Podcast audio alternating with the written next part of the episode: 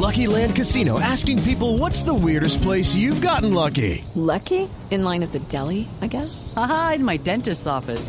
More than once, actually. Do I have to say? Yes, you do. In the car before my kids' PTA meeting. Really? Yes. Excuse me, what's the weirdest place you've gotten lucky? I never win and tell. Well, there you have it. You can get lucky anywhere playing at LuckyLandSlots.com. Play for free right now. Are you feeling lucky? No purchase necessary. Void where prohibited by law. 18 plus. Terms and conditions apply. See website for details.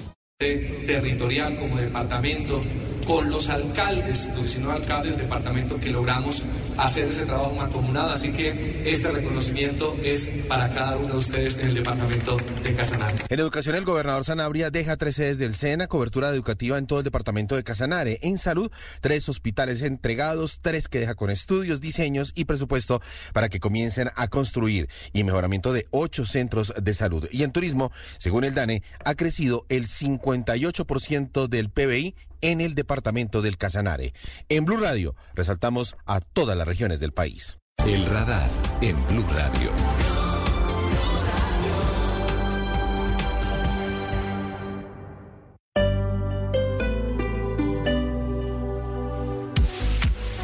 Son las 2 en punto de la tarde y nosotros continuamos desde Home Center aquí en Cedritos, en la avenida calle 153 con carrera novena. Tenemos excelentes promociones para los que todavía no han completado su lista de regalos. Aprovechen al máximo su prima navideña, las diferentes op opciones que tienen para escoger.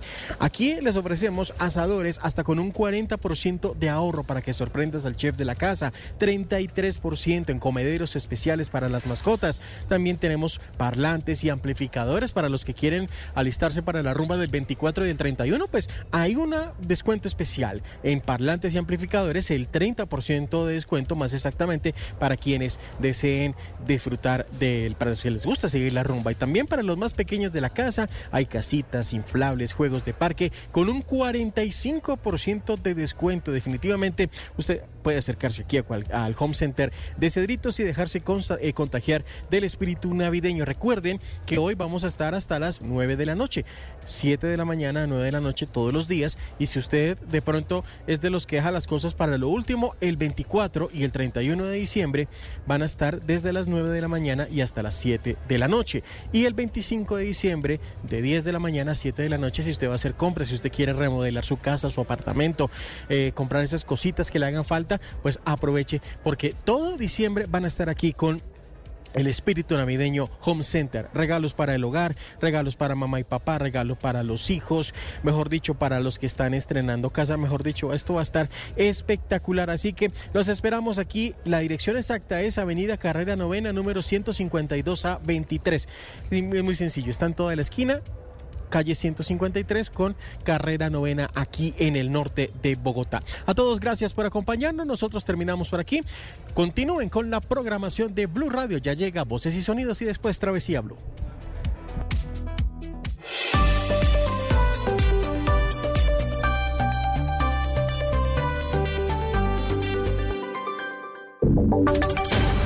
Voces y sonidos de Colombia y el mundo en Blue Radio y bluradio.com, porque la verdad es de todos.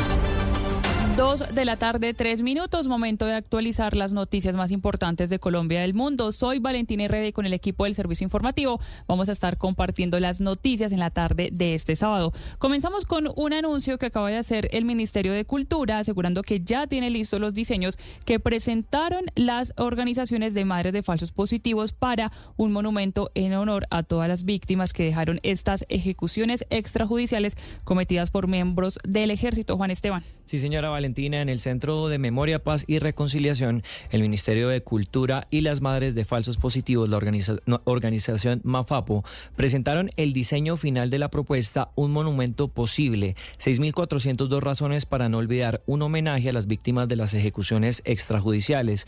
Durante el segundo semestre de este año, las madres participaron en 10 laboratorios de investigación y creación con artistas y arquitectos para conceptualizar y diseñar esta obra.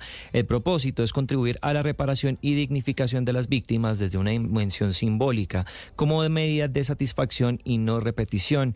Eh, cabe decir también, Valentina, que este monumento, pensado como un parque en Suacha, estará rodeado de árboles y caminos y también se consigue como un espacio para la reflexión.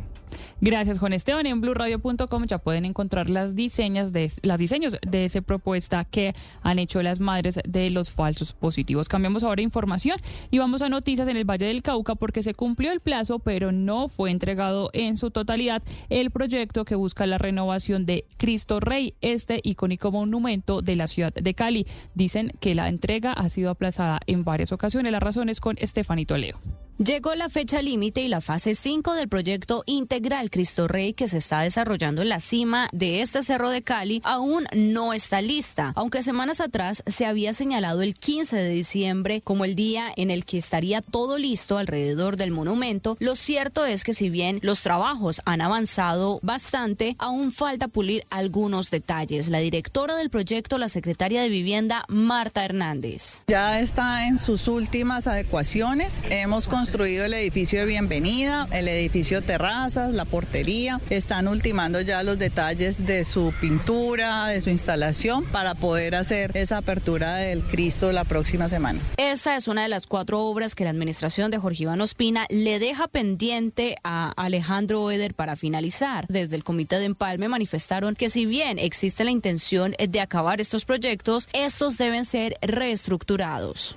Gracias, Stephanie. Y hay cinco departamentos de la región Caribe que podrían registrar las últimas lluvias de 2023 durante este fin de semana, según los reportes que está entregando el IDEAM. Adrián Jiménez. Un fin de semana pasado por agua podrían vivir los departamentos del Atlántico, Magdalena, La Guajira, Bolívar y Córdoba por condiciones atmosféricas a que generarán, según advirtió el IDEAM, las últimas lluvias de este 2023, mientras que en el Atlántico las precipitaciones podrían registrarse de manera dispersa. En algunas zonas de los departamentos del Magdalena, Córdoba y Bolívar, especialmente en la zona sur, se concentrarían el mayor número de lluvias para este fin de semana sin riesgo de tormentas eléctricas. Alexander Martínez es meteorólogo de turno del IDEAM. Las más importantes o fuertes se esperan en sectores de la parte centro y sur del particularmente, especialmente en sectores del sur de Córdoba, algunas zonas muy puntuales de la parte centro, eh, norte y sur de Bolívar, asimismo en algunas zonas del sur y norte de Magdalena. Entre tanto, recalcó que las condiciones climáticas tendrán una variación especial en la zona del archipiélago de San Andrés, Providencia y Santa Catalina, donde se prevé tiempo seco en su mayoría. En noticias internacionales son varias las marchas y manifestaciones a favor de Palestina que se han reportado en diferentes puntos del mundo, esto pidiendo la paz en esa zona de Medio Oriente. Nicolás Ramírez. Miguel, lo que escuchamos de fondo es al pueblo de Yemen, uno de los principales aliados de Palestina y que ha defendido su causa en medio de esta guerra, resaltando que esta no es la única manifestación, ya que saltamos hasta Irlanda, a la ciudad de Dublín, en donde en este momento escuchamos a cientos de manifestantes que condenan el genocidio por parte de Israel. Otra de las ciudades que se presentaron manifestaciones es en Birmingham, Reino Unido se ve a miles de personas apoyando al pueblo palestino. Otro de los actos conmemorativos se presentó en la ciudad de Bilbao, en el País Vasco, España, en donde decenas de personas hicieron un acto conmemorativo al frente de uno de los hoteles de una cadena israelí, resaltando que este inconformismo también salta al mundo del deporte, ya que los jugadores del Al-Ali de Egipto ondearon la bandera de Palestina después de clasificarse a las semifinales de la Copa del Mundial de Clubes de la FIFA, resaltando que este gesto fue aplaudido y secundado por sus aficionados. Pasamos ahora a la información deportiva. A las 7 de la noche, hoy la selección Colombia va a jugar frente a México para buscar cerrar este 2023 con una nueva victoria. Juan David Rivera. La tricolor jugará frente a México en Estados Unidos y con eso cerrará el 2023. En cuanto a la nómina que enfrentó a Venezuela la semana pasada, hay solo un cambio, la inclusión del Cucho Hernández, quien se unió al equipo el pasado miércoles. Todo esto luego de ganar el título en la Liga de Estados Unidos, donde fue galardonado como el MVP de la final. Juan Camilo El Cucho Hernández habló sobre esta oportunidad. Muy contento, la verdad. Cerrar este año con esto, con estar aquí en la selección, siempre va a ser una bendición, siempre va a ser una, una linda oportunidad para mí, para todos. Ya estoy focalizado en lo que, lo que tenemos que hacer. Néstor Lorenzo en esta gira por Estados Unidos ha dicho que quiere ver la mayor cantidad de jugadores en acción, por lo cual el Cucho al no estar en el anterior partido parece ser que irá de inicialista. Tratar de dar los otros 10 es imposible ya que se espera un cambio total. Colombia no ha perdido con Néstor Lorenzo como técnico y curiosamente su debut fue frente a los Aztecas en septiembre del 2022 con una victoria de 3 a 2. El balón rodará a las 7 de la noche y una selección Colombia alternativa irá por la victoria frente a una selección mexicana también compuesta principalmente por jugadores de la liga local. Este partido, Juan David oyentes lo podrán disfrutar a partir de las 6 y 30 de la tarde en la señal de Blue Radio. Noticias contra reloj en Blue Radio. La noticia en desarrollo llega desde Ecuador porque Colin Armstrong, cónsul honorario de Reino Unido en la ciudad de Guayaquil de ese país, fue secuestrado en la madrugada de este sábado. Se conoce que al menos 15 delincuentes habrían ingresado a su hacienda llamada Rancho Rodeo Grande en la provincia de Los Ríos y se llevaron tanto a este cónsul honorario como a otra persona que se ha podido conocer es de nacionalidad colombiana. Todo el desarrollo de esta información lo pueden encontrar en Blue Radio. También nos leemos en arroba Blue Radio Co. Continúen con la programación de Blue Radio. ¿Qué, alimenta mi mamá? Mi primera gran sonrisa, mis primeras palabritas, como crezco a toda prisa,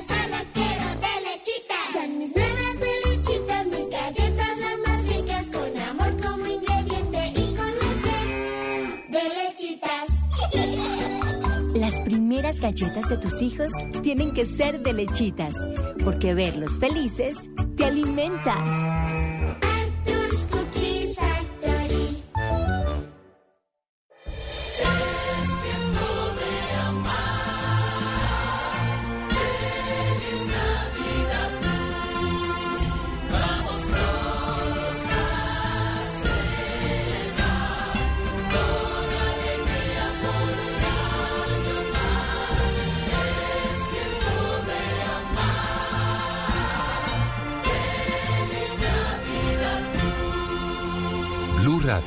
La alternativa. Destino, comida, fiesta, experiencias. Todo esto y más hace parte de Travesía Blue, un espacio en donde le daremos los mejores consejos para que conozca los mejores lugares de Colombia y el mundo. Travesía Blue. Presentan Maritza Mantilla y Juan Casolarte.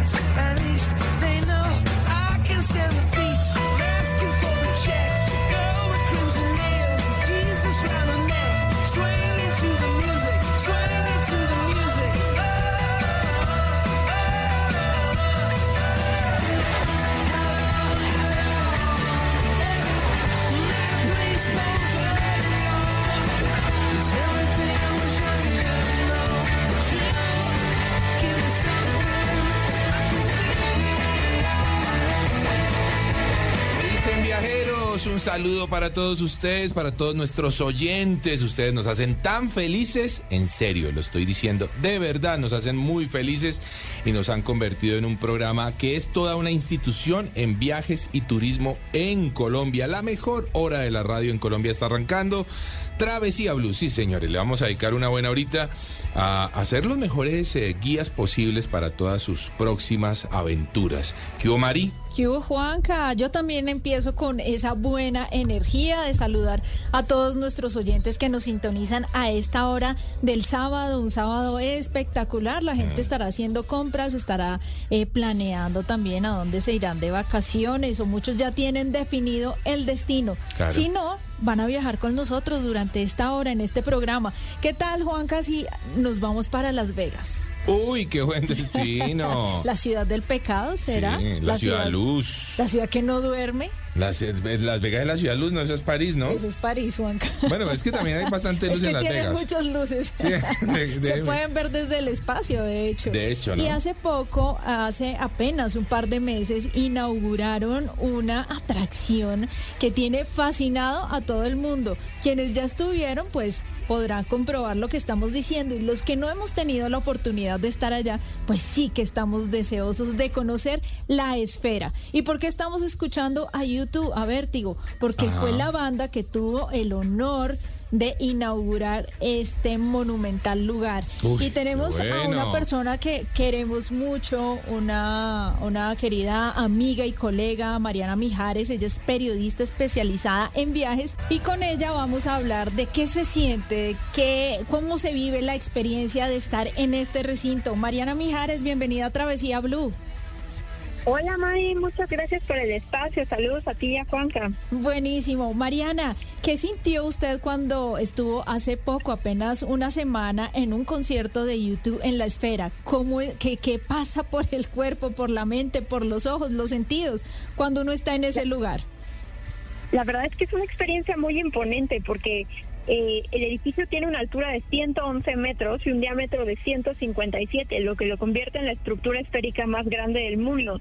Y además de que caben 18.500 personas, tiene una pantalla de 16K. Seguramente has escuchado que en nuestras teles, pues lo que más había escuchado es que tenemos una resolución de 4K y aquí tiene de 16. Entonces es de verdad una de las pantallas con la tecnología más avanzada del mundo. O sea que la experiencia debe ser tremendamente inmersiva, porque no es solamente lo que vemos, sino también el sonido envolvente.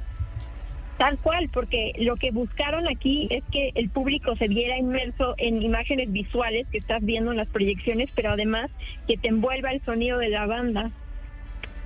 Qué bueno. Mariana, ¿qué hubo? Hola, hola, gusto saludarte. Mariana, eh, ¿qué- eh, ¿cómo es por dentro? Escribámosle a los oyentes cómo es esa esfera por dentro. ¿Hay, hay comodidades? eh, no la sé, gente lo ve, ve los conciertos de sí, pie, se ven de sentados. pie, sentados, hay baños, hay restaurantes. ¿Cómo, cómo es por dentro la esfera? Sí, es- imagínate como un estadio en donde hay muchísimas gradas y, y una parte de los espectadores están en el piso. Entonces, unos están en el piso parados y los otros están en las gradas. Dependiendo lo que quiera, cada quien puede escoger estar de pie o en asiento. Y sí, hay, hay no adentro, dentro de la esfera, sino en las partes laterales hay bares y hay baños. Entonces, como que la esfera solamente es para el concierto y todas las partes laterales es cuando ya puedes encontrar la tienda, las facilidades, el bar, etcétera. Mariana, lo que ustedes ven adentro es lo mismo que la gente ve afuera, lo que refleja las pantallas durante el concierto de YouTube, por ejemplo, es lo mismo que alguien que vaya por el metro eh, alcance a ver de la esfera. No, hace cuenta que tienen cosas diferentes en el exterior. Se proyectan imágenes que pueden ser tanto para promocionar el Sphere como de diferentes marcas. A mí, por ejemplo, me tocó una marca de joyería que tenía toda una proyección en color rosa que se veía desde cualquier parte de Las Vegas. Eso es lo que se ve en el exterior y se puede programar según las preferencias del artista, de los patrocinadores o los anunciantes. Y en el interior es eh, el- todo el video que hicieron para YouTube, que este video fue un trabajo de Stephen Smasher Desmond, que es su director de video, y un socio tecnológico que se llama Hueca, Mm. con W, que fue quien ayudó a dar visión a la banda para poder hacer inmersivo este concierto. Y qué maravilla, en serio suena, suena tan antojador Sí. que es O sea, impresionante. esa ciudad es Sí. muy entretenida y ahora súmele esto No, a la todas las cosas que la ciudad ya ofrece. Ahora, Mariana, uno, eh, digamos que el, el ingreso a la esfera es solo para eventos o ellos tienen algún eh, alguna actividad, algún tour guiado en donde uno pueda entrar en cualquier momento del día y hacer algo específico en la esfera.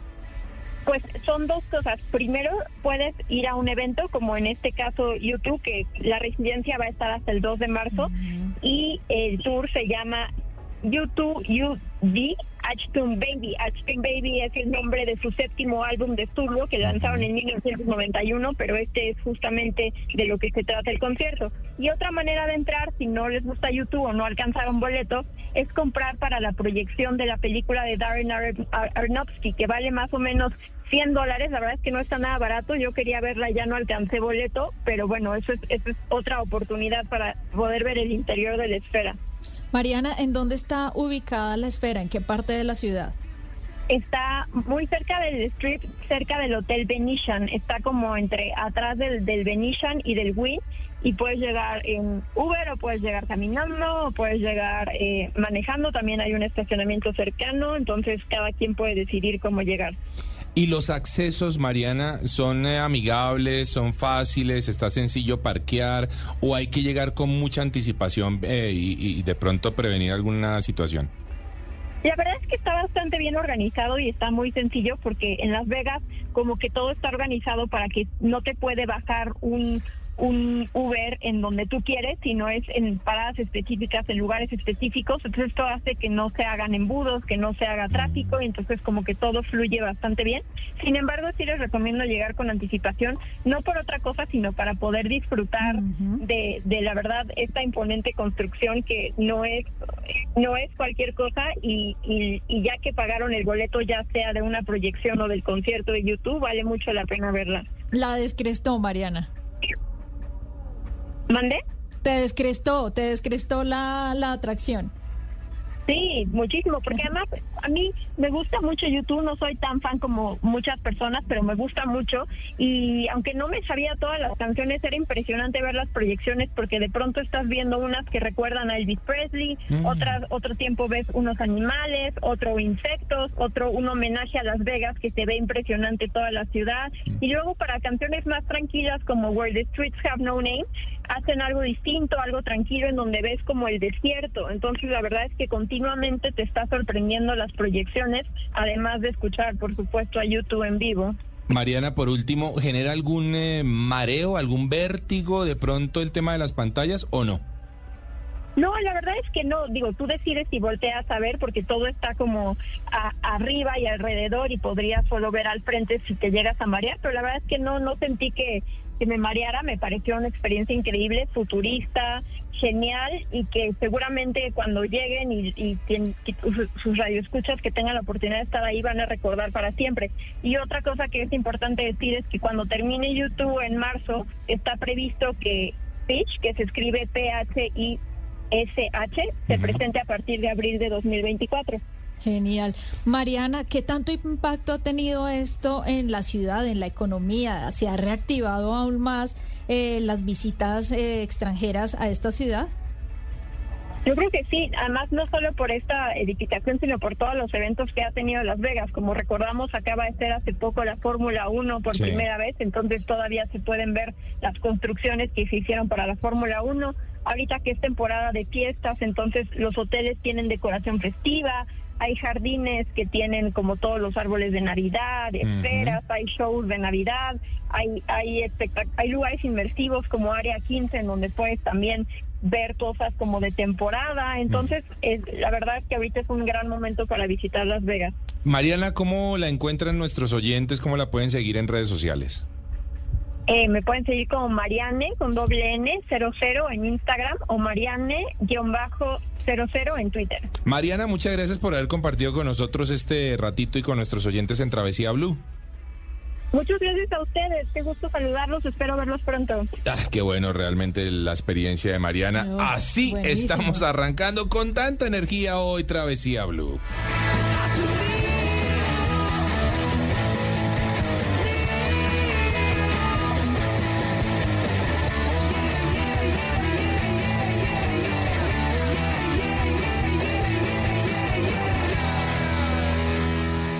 Si tiene tiempo libre y aún no sabe qué hacer o para dónde arrancar, aquí en Travesía Blue, este es nuestro recomendado.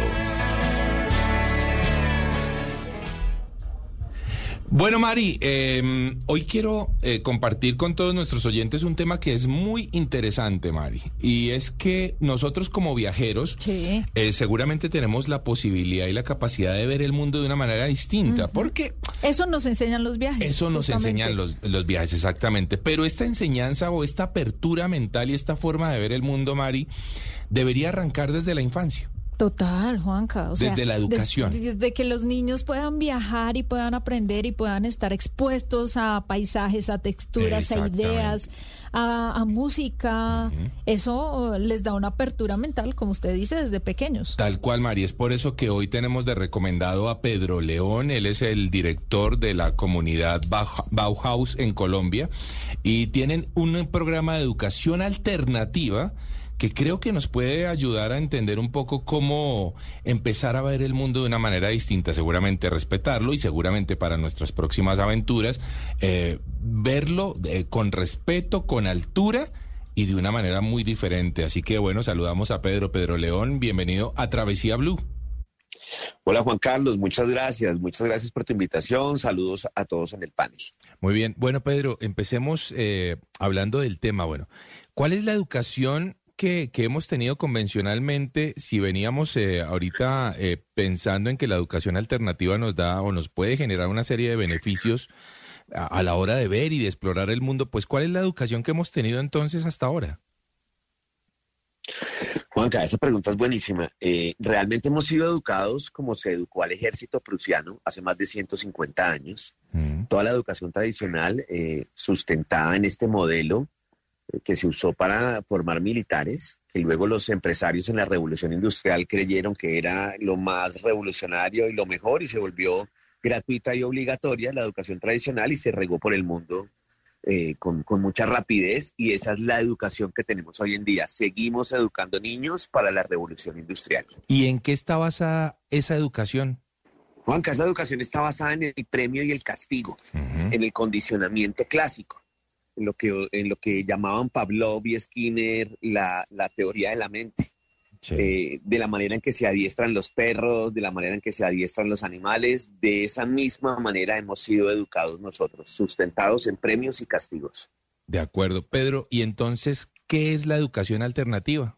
La educación alternativa, Juanca, tiene muchísimos más años que la educación tradicional. Realmente las primeras escuelas griegas donde se, se reunían a debatir en las ágoras eh, eran lugares de comprobación hipotética, de diálogo, de búsqueda, realmente como nos dice la mayéutica, que aprende el cerebro, que justamente no es repitiendo las ideas, sino recreando las ideas. Y eso es bien diferente. Por supuesto. ¿Crees, Pedro, que en un mundo en donde queremos viajar, explorarlo, conocerlo, respetarlo, la educación alternativa, eh, obviamente pensada desde muy, desde muy niños, eh, podría generar un beneficio a ese adulto explorador?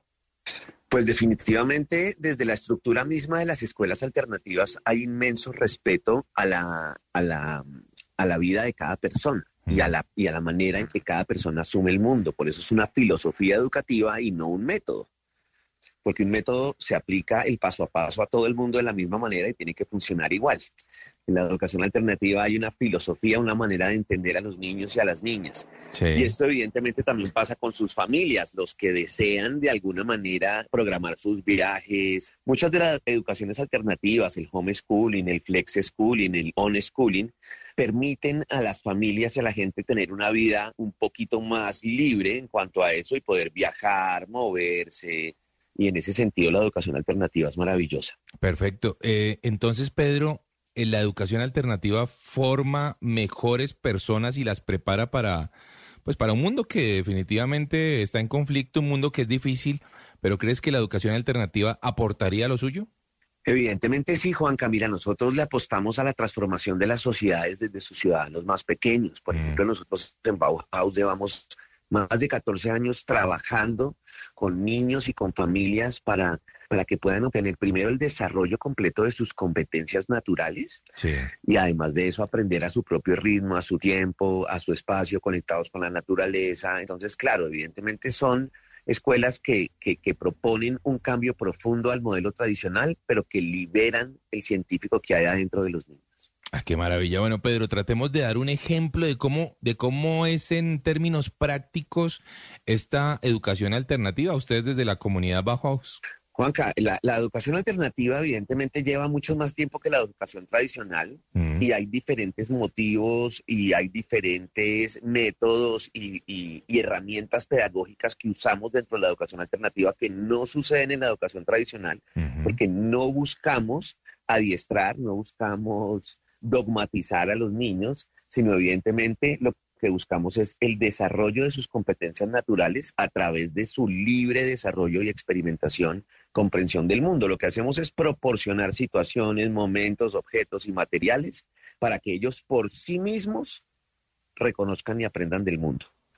Y en ese sentido, pues ahí está el gozo poderoso del aprendizaje, ¿sí? Cuando tú aprendes por sí mismo. Tú le puedes preguntar a alguien de que tengas cerca, que haya vivido la educación tradicional, por ejemplo, ¿para qué sirve el trinomio cuadrado perfecto? Que todos lo vimos en álgebra. Claro. Y nadie lo sabe aplicar a la vida diaria. Nadie Sí. sabe cómo se hace esta fórmula para la vida diaria. Y en Bauhaus, por ejemplo, los niños de 5 años, cuando lanzan cohetes en sus proyectos, aprenden que el trinomio cuadrado perfecto sirve para lanzar cohetes. Y lo saben desde los 5 años. Ah, eh, eso es- Aprender de manera aplicada. Exactamente, es un ejemplo perfecto. Bueno, ¿y cuál ha sido la resistencia entonces que ha tenido la educación alternativa para, para, para llenar, eh, para ingresar masivamente al sistema de educación?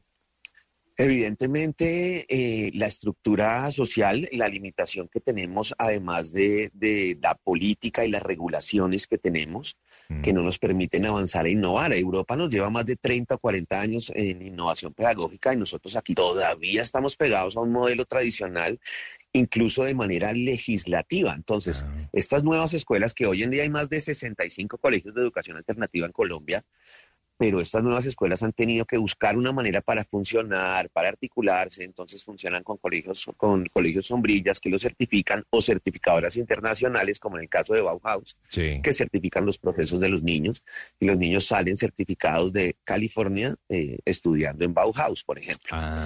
Entonces, claro, la legislación nos ha frenado muchísimo, sin embargo, ya, ya empezó un camino de desarrollo que ya no se detiene y cada día hay más proyectos de educación alternativa en Colombia.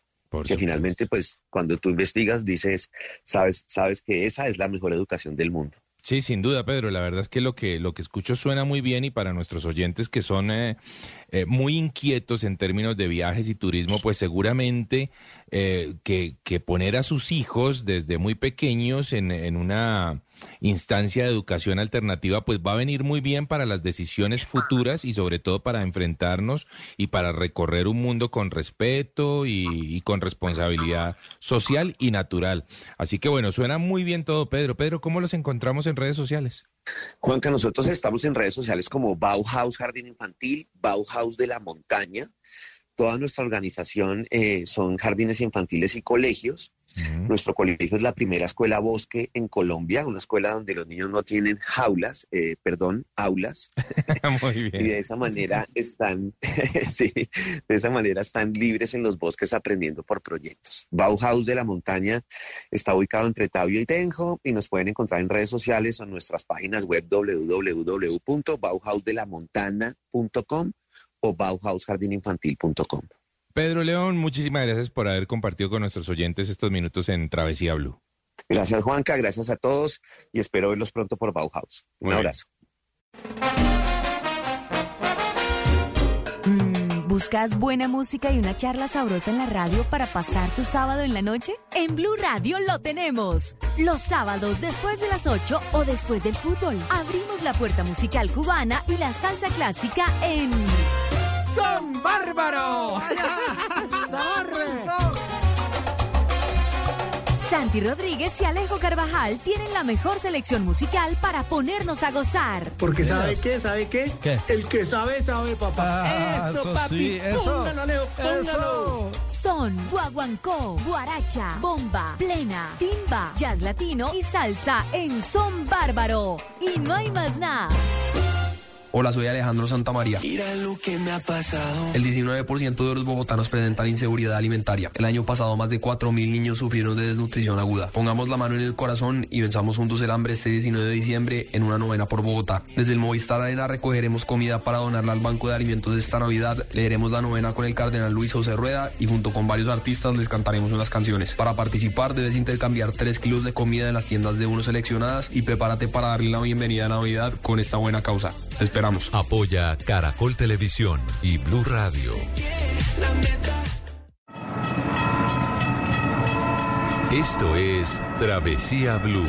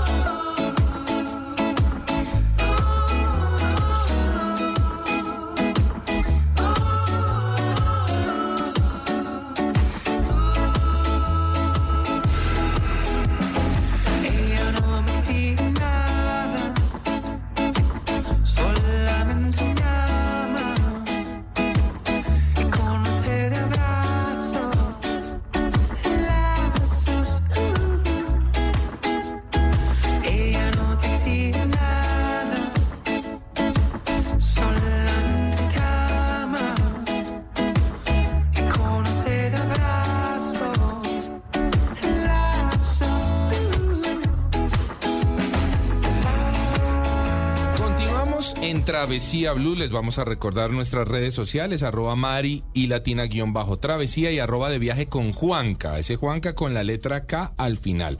Así nos van a encontrar en nuestras cuentas de Instagram y también en TikTok. Así es. Juanca, ¿usted tiene mascotas? Sí, tengo un gordote, un bulldog inglés. ¿Ha viajado con él en avión? No, nunca. Nunca. No. Bueno, le quiero contar algo que me pasó en un viaje de Cartagena a Bogotá. Ajá. Estábamos ya todos sentados en el avión, el avión empezó a carretear cuando de repente eh, la tripulación anuncia que se tiene que devolver el avión a de donde había partido, plataforma. a plataforma. Ajá. Y todos, ¿qué pasó? Que pues sí. nos imaginamos que era algo del avión y no, resulta que era una señora que estaba viajando con dos mascotas y no estaba dispuesta a bajar sus perros al piso. Ah, no me Entonces diga le eso. decían, no, eh, es que ellos tienen que viajar en el piso. Sí. Mientras en el momento en el que el avión despega, Sí. por favor póngale una correa y, y los para poder partir. La señora que no se puso muy molesta Sí. e hizo devolver el avión a plataforma. Después abrieron la puerta del avión y ella no se quería bajar, que porque Ay, no. eh, la aerolínea era la única del mundo, porque ella había viajado por todas partes del mundo y del país y era la única que le estaba exigiendo eso. Afectó a 200 pasajeros, el, no sé. El, el amor o el berrinche de la señora con las mascotas, al final se bajó ella con sus dos mascotitas Sí. y ya, los demás, pues que llevaban mascotas, si estaban juiciosos o en guacales o con los perros en el piso. Pero eso es una situación muy extraña, ¿no? Una situación muy extraña, extrema, por eso decidimos, Juanca, invitar a Héctor Ávila, él es vocero de la Agencia de Viajes para Mascotas a nivel nacional, Sí. para que nos cuente, bueno, Héctor, ¿qué pasó en este caso? ¿Cómo se debe viajar con mascotas dentro del país? Muy buen día. Eh, bueno, mucho gusto. Mi nombre es Héctor Ávila, director de la Agencia de Viajes para Mascotas. Eh, bueno, en los viajes para mascotas, ahorita a nivel nacion- local, nacional e internacional, eh, son bastante sencillos. Es simplemente programarse uno bien, eh, hacer las respectivas reservas y saber los requerimientos que se deben tener para cada ciudad, para cada país, para cada destino. Sí. Eh, nos comentaba María hace un momento, Héctor, que, que mm, en un vuelo tocó regresarlo a plataforma porque la señora no quería bajar sus animalitos del asiento al suelo mientras el avión decolaba.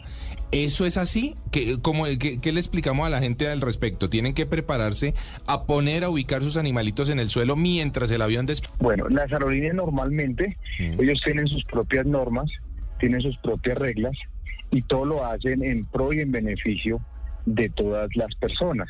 Entendemos que las mascotas ahora son muy importantes, son parte de la familia, eh, pero desafortunadamente en un avión todas las personas no son compatibles con las mascotas. Claro. Ciertas mascotas normalmente a veces no están acostumbradas, no están entrenadas, a veces se pueden marear, a veces pues hacen chiqui, Sí, a veces sí. hacen popó, hay veces gasecitos. Entonces, normalmente en un vuelo las aerolíneas han determinado eh, que para comodidad de todos eh, se lleven máximo dos mascotas en cabina. Sí. Y ojalá de un tamaño pequeño para comodidad de todos. Eh, en ese tema se ha venido manejando eh, mucha polémica, pues porque todos quieren viajar con su mascota, Claro. pero es un poquito complicado. Héctor. Devolver las mascotas cuando sale el vuelo, cuando arranca, eh, que esté la mascota bien ubicada, todo esto lo hacen es por seguridad Sí. del mismo vuelo y de la misma mascota. Bueno. Héctor, ¿qué mascotas deben ir en Huacal? Eh, ¿Qué mascotas deben ir en Huacal? Normalmente, si se piensa viajar ahorita en estas vacaciones, hay que hacer la reserva y mirar si el, la- el avión eh, inicialmente eh, se consulta que tenga bo- bodega ventilada y presurizada en caso de que tenga que ver con Huacal. Sí. Normal si es una mascotica pequeñita, eh, una mascotica que pueda viajar en un maletín de mano, como un pincher, un chihuahua, un yorkie. Rajitas que sabemos que son diminutas y que no pesen más de 10 kilos, Sí. la mayoría de aerolíneas las permite dejar viajar en su huacal, en su maletín, discúlpame, maletín de cabina se llama, Sí. es un maletín que tenga ventilación en las partes laterales, Sí. eh, que sea amplio para la mascota, que no quede prácticamente ahí incómoda por bien del mismo de la misma mascota. Entonces, esas mascoticas pueden viajar en maletín de mano. Normalmente las aerolíneas, en la mayoría de casos, lo permiten. Claro. En Huacar, normalmente viajan las mascoticas que sobrepasen los 10 centímetros, que, eh, que de pronto presenten riesgo para el mismo vuelo. Se sobreentiende que todas las mascotas son muy lindas y tiernas, pero una mascotica fácilmente puede estar en un pasillo, le pisan la colita y puede llegar a ser agresiva en un momento. Y en un avión de pronto no hay un médico, no hay una persona que le preste los primeros auxilios y se convertiría en un problema para la misma aerolínea, porque normalmente todo se hace con pro de que el vuelo no tenga ningún riesgo y que todo salga bien. Entonces todas las mascoticas que eh, sobrepasen los 10 kilogramos, la, mas- la mayoría los envían en una bodega especial que tiene el avión, Sí. que es para mascotas, que es ventilada y presurizada. Normalmente la mayoría de aerolíneas comerciales tienen ese espacio y la llevan en bodega. Héctor, ¿qué pasa con las mascotas de soporte emocional? ¿Ellas en dónde deben ir? ¿Qué tamaño son generalmente? Y, y si pueden viajar junto a nosotros en un maletincito, como usted lo menciona, que tenga ventilación al lado y lado. Y así ahorita eh, van a llevar una mascota de soporte emocional. Desafortunadamente en Colombia, eh, hablo no por todas las personas, pero ahora todas las mascotas son de soporte emocional, entre comillas. Entonces, eso normalmente se maneja a nivel internacional y sí lo permiten que cualquier mascota puede dejar a- a- de soporte emo- emocional a nivel mundial. Sí. ¿sí? Es una norma que sacan la mayoría de organizaciones, eh, que, la, eh, que sacan la mayoría de organizaciones para que puedan viajar con su propietario. De Soporte emocional es soporte emocional podemos mm, clasificar a, la- a las personas que requieren de esa mascota y que la mascota como tal está entrenada. Pero desafortunadamente ahora todo el mundo quiere Sí. viajar con una mascota de soporte emocional y las aerolíneas desafortunadamente ya no creen en esa documentación, en esas certificaciones, porque Bueno. las hace cualquier psicólogo que Ajá. cobra X o Y motivo, X o Y cantidad, discúlpame, y hace un ya hace un, un- un certificado de apoyo emocional que no tiene realmente un historial clínico. Una persona que realmente sí lo requiera puede viajar y que tenga un historial clínico sí de su EPS, eh, lo puede solicitar, llenar los requisitos de la aerolínea y claro, puede viajar con la mascota si la mascota está entrenada eh, para viajar con ella y normalmente la aerolínea no les cobra eh, ningún dinero. De Si acuerdo, bueno. cumple los requisitos. Este es, este es, María, el panorama nacional. ¿m? Ahora vamos a dedicarle también unos minutitos al panorama internacional. Héctor, muchas gracias por haber estado en Travesía Blue y recuérdele a nuestros oyentes, por favor, cómo lo encontramos en redes sociales. A nosotros nos encuentra en nuestra página web www.agenciadeviajesparamascotas.com Ah, bueno. o en Facebook también nos encuentra como Agencia de Viajes para Mascotas eh, o en TikTok o en Instagram Agencia de Viajes para Mascotas. Bueno. Nosotros estamos ubicados en Bogotá, en el aeropuerto El Dorado, en la zona de carga nacional. Ah, perfecto. Héctor, muchas gracias por haber estado con nosotros en Travesía Blue.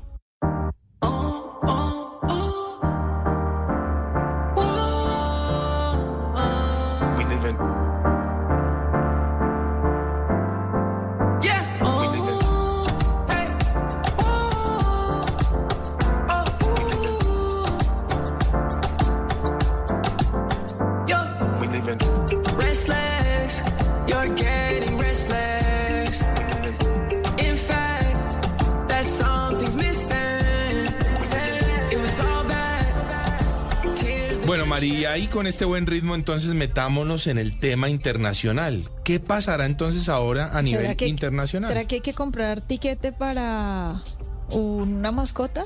¿Un tiquete aéreo para mascota? Uy, qué buena pregunta. Vamos a hablar con Luisa Amaya, ella es directora de marketing de la agencia Pet Travel, especializada en viajes internacionales con mascota. Luisa, bienvenida a Travesía Blue.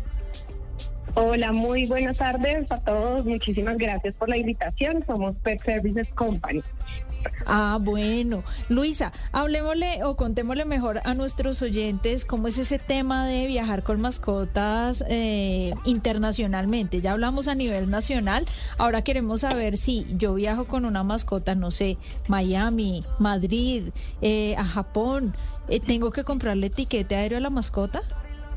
Bueno, es importante cuando vamos a viajar con mascotas de forma internacional que primero antes de comprar un tiquete, antes de verificar el viaje, revisemos la documentación sanitaria y veterinaria que se requiere para el viaje de la mascota.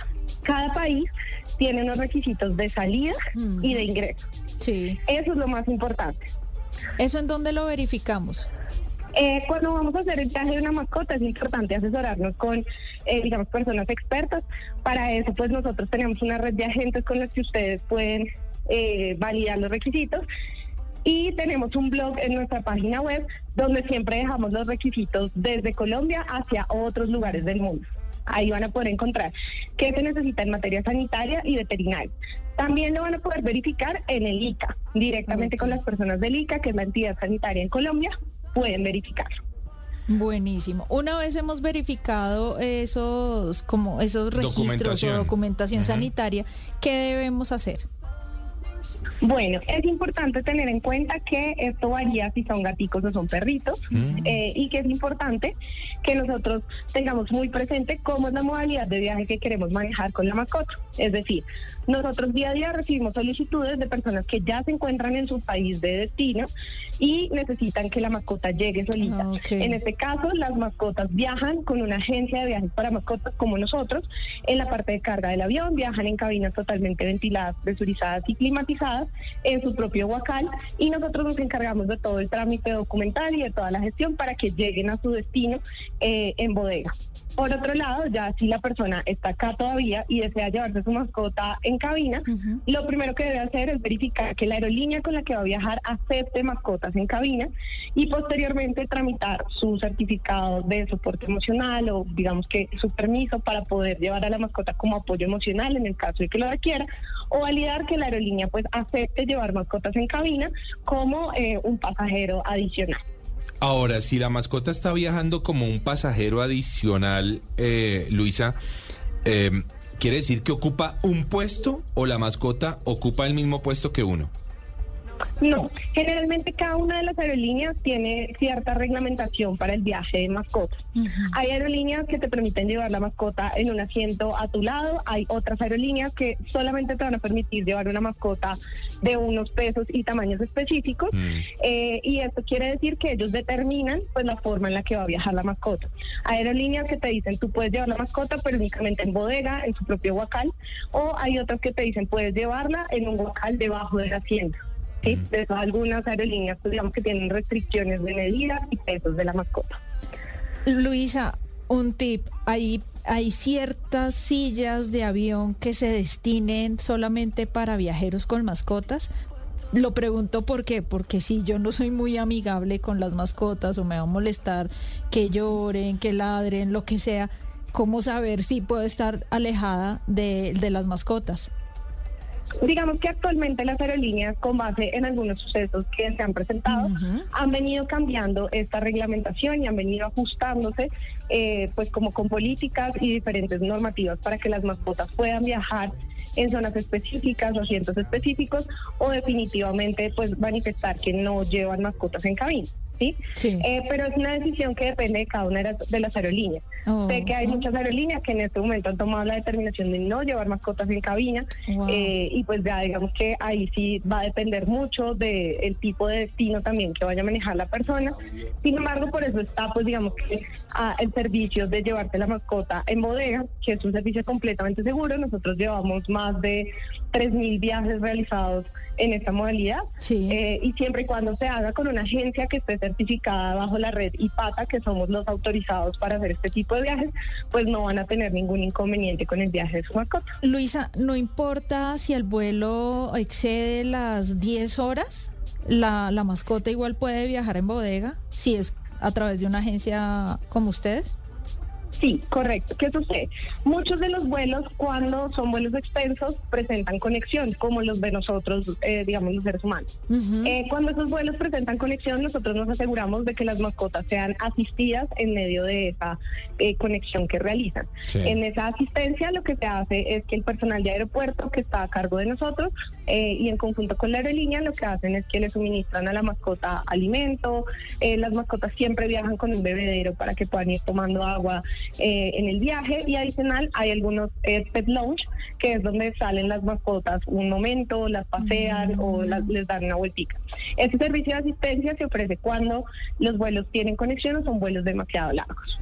Luisa, ¿cuánto es el costo de uno de estos servicios? Ejemplo, Bogotá-Madrid. Bueno, es importante tener en cuenta que, eh, como les mencionaba al principio, las mascotas deben cumplir los requisitos sanitarios y veterinarios. Por ejemplo, en el caso de Comunidad Europea, las mascotas deben tener un examen que se llama serología. La serología tiene aproximadamente en el mercado un costo de 1.250.000 junto con la implantación del microchip y eh, demora el proceso de la serología 90 días por eh, solicitud de Comunidad Europea. Entonces, nosotros tomamos el examen, 90 días después la mascota podría llegar a viajar. Esos son algunos de los costos que deberá tener presente la persona si quiere llevarse su mascota hacia Comunidad Europea. Y por otro lado, ya el cálculo de la tarifa aérea se hace teniendo en cuenta el peso y tamaño de la mascota. Es decir, que un pincher o un gatito, por ejemplo, que viajan generalmente en un guacal más pequeño, no me van a costar lo mismo que llevarme un labrador o un gran danés, que pues pesan muchísimo más, eh, y adicional, pues el tamaño del guacal va a ser mucho más grande. Wow, qué, qué información tan importante la que nos está y dando. más para esta Luisa. época. Total. Luisa, si alguien quiere viajar con su mascota por Sudamérica, ¿cuáles serían esos eh, requisitos? Claro que sí. Bueno, Sudamérica generalmente son destinos un poco más sencillos de manejar. Ahorita los más complejos vienen a ser Comunidad Europea y Estados Unidos, porque tienen el requisito de la serología. En el caso de Sudamérica, generalmente los, los países lo que nos piden es una vacunación al día y esto es muy importante para las personas que desean viajar con sus mascotas, no olvidar la vacunación en las fechas que debe ser y en los momentos que debe ser, porque eso pues puede retrasar el viaje de las mascotas, teniendo en cuenta que si debemos revacunar, debemos esperar 30 días para poder hacer un viaje internacional. Entonces es importantísima la vacunación, tener toda la vacunación al día, tener los documentos de la mascota al día. Eh, esto incluye pues también que tengamos chequeos médicos de la mascota y sepamos el estado de salud de la mascota. Eh, y para generalmente para Sudamérica lo que se necesita es un carnet de vacunas al día, certificado médico internacional que generalmente lo emite un veterinario que esté inscrito en EJICA eh, y pues debe ser en inglés y en español, a pesar de que nuestros destinos sean latinos, Sí. debe ir en inglés y en español. Y adicional, eh, algunos destinos, como por ejemplo un México o un Brasil, les podría llegar a pedir microchip, pero es algo que pues no sucede en todos los casos. Oiga, que Es una información muy interesante, fíjese Mari que uno lo Y- y es dif- yo no lo veía así. No, y pues bueno, no es complejo, pero sí requiere tiempo, Claro. sí requiere planeación eh, y, y- y estar muy atentos a todos los requisitos, o sea, que la gente no piense que es tan fácil como llegar al aeropuerto y No, y sobre su todo- Y comprar un tiquete. Exactamente. Y, y también, Mari, pensar, bueno, ¿será que es buena idea si cedo, eh, o sea, si le doy sedación a mi mascota, si lo duermo de alguna forma o no? No. Se- esa- exactamente. Hablemos un poquito de eso, porque mucha gente piensa, no, yo le voy a dar una pastillita para que duerma durante el viaje. ¿Eso es buena idea? Sí, bueno, pues nosotros tenemos, les cuento, más de mm, 10 años haciendo viajes internacionales de mascotas. Bajo ningún motivo, bajo ninguna circunstancia, las mascotas deben ir bajo efectos de sedación o completamente sedadas. Esto es muy, muy riesgoso porque si bien cualquier cambio de entorno que nosotros tengamos con una mascota, pues representa también ansiedad para la mascota y estrés, como Claro. cuando nosotros viajamos también. Eh, y eso es importante, pues no alterarlo a través de otro tipo de sustancias que tampoco sabemos gastrointestinalmente cómo le pueden afectar a la mascota durante un vuelo. Claro. Lo mejor es que la mascota esté supremamente consciente. Sí hay algunas cosas que podemos hacer previas a un viaje, como acostumbrarlas a un guacal, Mm. acostumbrarlas a ese entorno, a que no se sientan a que yo ya de primerazo la meto en un guacal donde nunca había estado. Claro. Eh, y generalmente nosotros sugerimos que dentro del guacal podamos rociar alguna esencia floral Mm. o eh, pongamos algunas cositas como muy del arraigo de la mascota, una cobijita, un juguete. Algo con lo que esté familiarizada la mascota. Correcto. De acuerdo. señor. Bueno, muy bien, la verdad es que han sido recomendaciones muy interesantes. Que no eh, para teníamos ni idea, oyentes. además, Sí, qué para nuestros oyentes que Re- quieren viajar con sus mascotas. Recordemos que estamos hablando con De Pet Services Company. ¿Y cómo los encontramos en redes sociales, eh, Luisa? Nos encuentran en todos nuestros canales como Pet Services Company. Tenemos funcionamiento, es decir, viajes desde Colombia, Perú, Estados Unidos, Panamá, Costa Rica, Chile, México, eh, Honduras y Guatemala. Entonces pueden contactarnos desde esos orígenes para que podamos ayudarles a hacer el viaje de su mascota. Tenemos todo el servicio, hacemos el trámite veterinario a través de nuestros propios veterinarios, hacemos el trámite del ICA, los asesoramos si necesitan asesoría, nuestra asesoría, pues digamos que no tiene costo, nos pueden llamar, hacer sus consultas, van a encontrar en nuestra página web un cotizador en línea a través del cual van a poder hacer un presupuesto estimado del viaje de su mascota Ah, qué bueno. eh, y pues continuar la conversación con nosotros para que puedan hacer el viaje sin ningún problema. Tenemos todos los servicios, incluso soporte emocional. Luisa, muchas gracias por haber estado en Travesía Blue. A ustedes, muchísimas gracias por la invitación.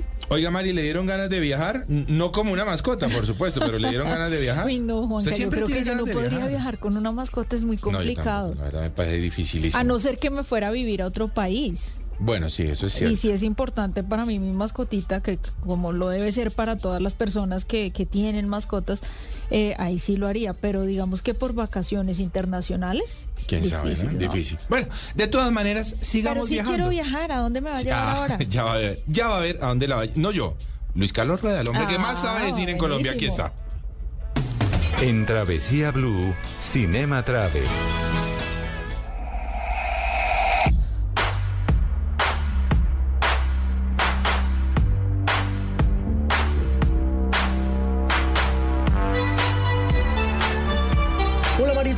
Carlos, hoy en Cinema Travel no voy a hablarles de películas, les voy a hablar de series que tienen en común una ciudad que nos encanta, la Gran Manzana.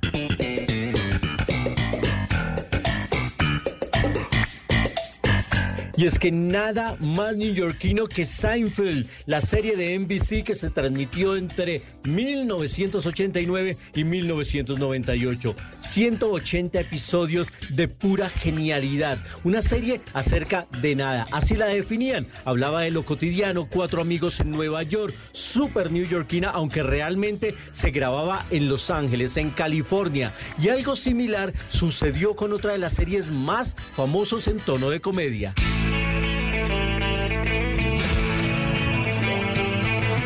Fueron 10 temporadas de Friends entre 1994 y el 2004. Ya se van a cumplir 20 años del último episodio. Esta serie que se desarrollaba también en Nueva York, la historia de cuatro amigos, tres hombres, tres mujeres, y que recientemente ha tenido bastante notoriedad por la muerte de uno de sus integrantes del reparto, Matthew Perry, que hacía el papel de Chandler Bean.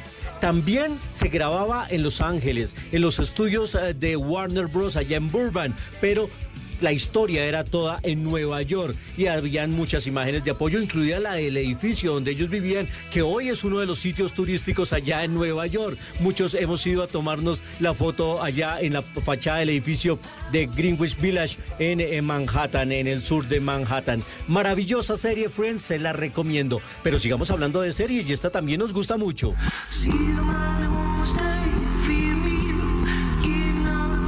Suits, la serie de los abogados protagonizada por Gabriel Mash. Qué buena serie y cómo se ve de espectacular Nueva York en esta serie del buffet de abogados con todas sus intrigas y todos sus intereses. Y Harvey Specter, el protagonista principal, yo sé que a Juan Carlos le gusta mucho este personaje y todas las frases que dejó a lo largo de la serie. Hay portales que han recopilado las mejores frases que son lecciones de vida, lecciones empresariales y de actitud hacia la vida. Muy buena Suits la encuentran en Netflix. Y recordemos ahora otra serie que por estos días se encuentran en Apple TV. The Morning Show tiene que ver con una cadena de televisión y sus dif- diferentes programas, protagonizada por eh, Jennifer Aniston, también estaba Reese Witherspoon y pensaba que en un inicio iba a ser algo de comedia, pero no, realmente era un drama. Muchos temas actuales en la historia de esta cadena de televisión, entre ellos el acoso laboral, el acoso sexual, también el COVID estuvo como protagonista y recientemente el impacto de los magnates de las redes sociales, una serie que también se desarrolla de manera majestuosa en Nueva York. Otra Succession, y es que son tantas series porque eh, Nueva York es tan televisiva y tiene tantos sitios turísticos, el puente de Brooklyn, el Empire State, Times Square, eh, el Central Park, los museos, Broadway, los rascacielos, la zona 1, Wall Street. Y bueno, uno vuelve cada año y siempre hay un sitio diferente para ir a conocer en Nueva York. Hoy visto a través de las series aquí en Cinema Travel, porque nos gusta viajar también a través de las películas y las series.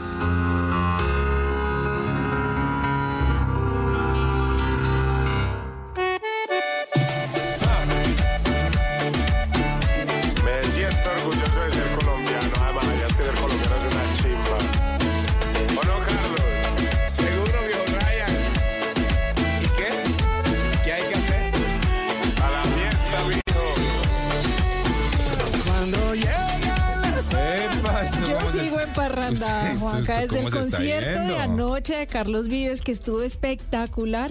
Y Carlos Vives sí que nos da material para este programa, Siempre, ¿no? Las Qué bueno es, qué canciones, bueno. sus historias, los paisajes en donde graba, sus diferentes videos. Así que, bueno, y vamos a cerrar ya acercándonos cada vez más a esa noche de Navidad. También vamos a cerrar con Carlos Vives. Vamos a cerrar con Carlos Vives, claro que sí. Bueno, Mari, nos escuchamos en ocho días. Dentro de ocho días, traviesos, nos volvemos a encontrar con muchos regalos para que vayan apuntándose a la audiencia del 23 de diciembre porque tenemos muchos regalos para todos nuestros oyentes y también inspiración para que salgan a viajar por Colombia y el mundo. Recuerden nuestras redes sociales, arroba Mari Latina guion bajo travesía y arroba de viaje con Juanca. Ese Juanca con la letra K al final.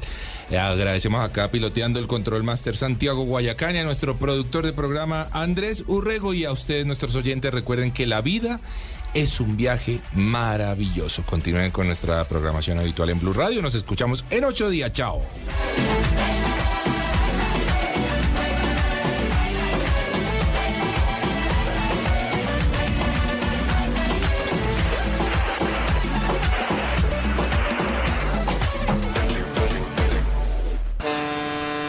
Esto es Travesía Blue. Voces y sonidos de Colombia y el mundo en Blue Radio y bluradio.com, porque la verdad es de todos.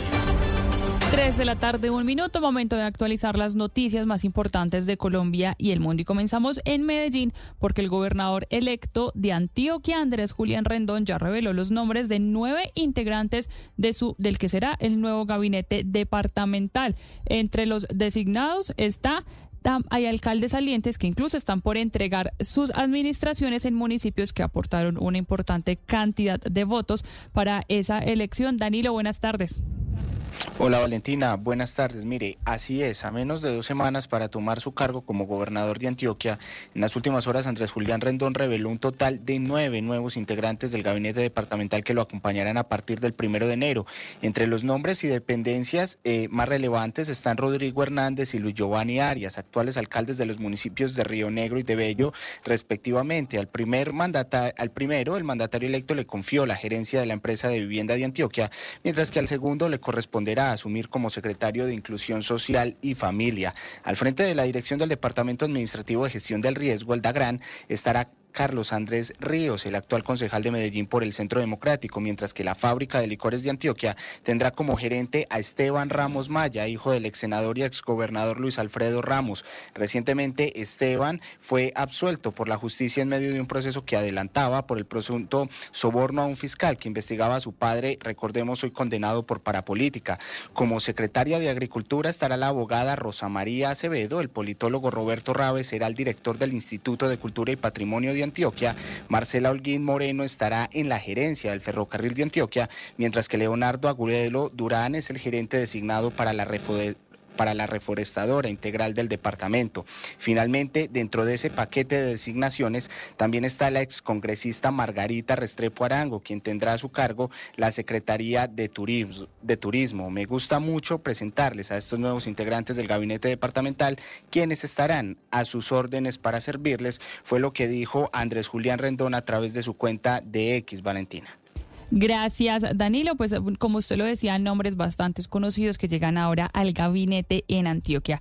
Vamos ahora a noticias en Barranquilla porque allí la policía ya confirmó que tiene bastante material probatorio para esclarecer lo más pronto posible el homicidio de un pensionado del ejército que también se eh, desempeñaba como taxista. Recordemos que esto ocurrió en el municipio de Soledad en Atlántico. Adrián Jiménez determinar los móviles del homicidio de Julián Andrés Nova Bautista, de 45 años, un pensionado del ejército y conductor de taxi asesinado este fin de semana en Soledad Atlántico, es el propósito de la policía de Barranquilla, quienes confirmaron en las últimas horas que ya cuentan con material probatorio para determinar por qué se produjo su asesinato. El hecho que se registró en un punto de venta de estupefacientes se habría dado por una discusión que previamente sostuvo Nova Bautista con alias Ramoncito, quien terminó hiriendo la bala cuando el hombre de 45 años buscaba subirse a su vehículo. Pese a que el Oxiso buscó la manera de escapar para pedir ayuda, más adelante intentó bajarse de su vehículo pero terminó cayéndose al suelo quedando inmediatamente sin vida. Los detalles los entregó el coronel Ángel Uparela, comandante operativo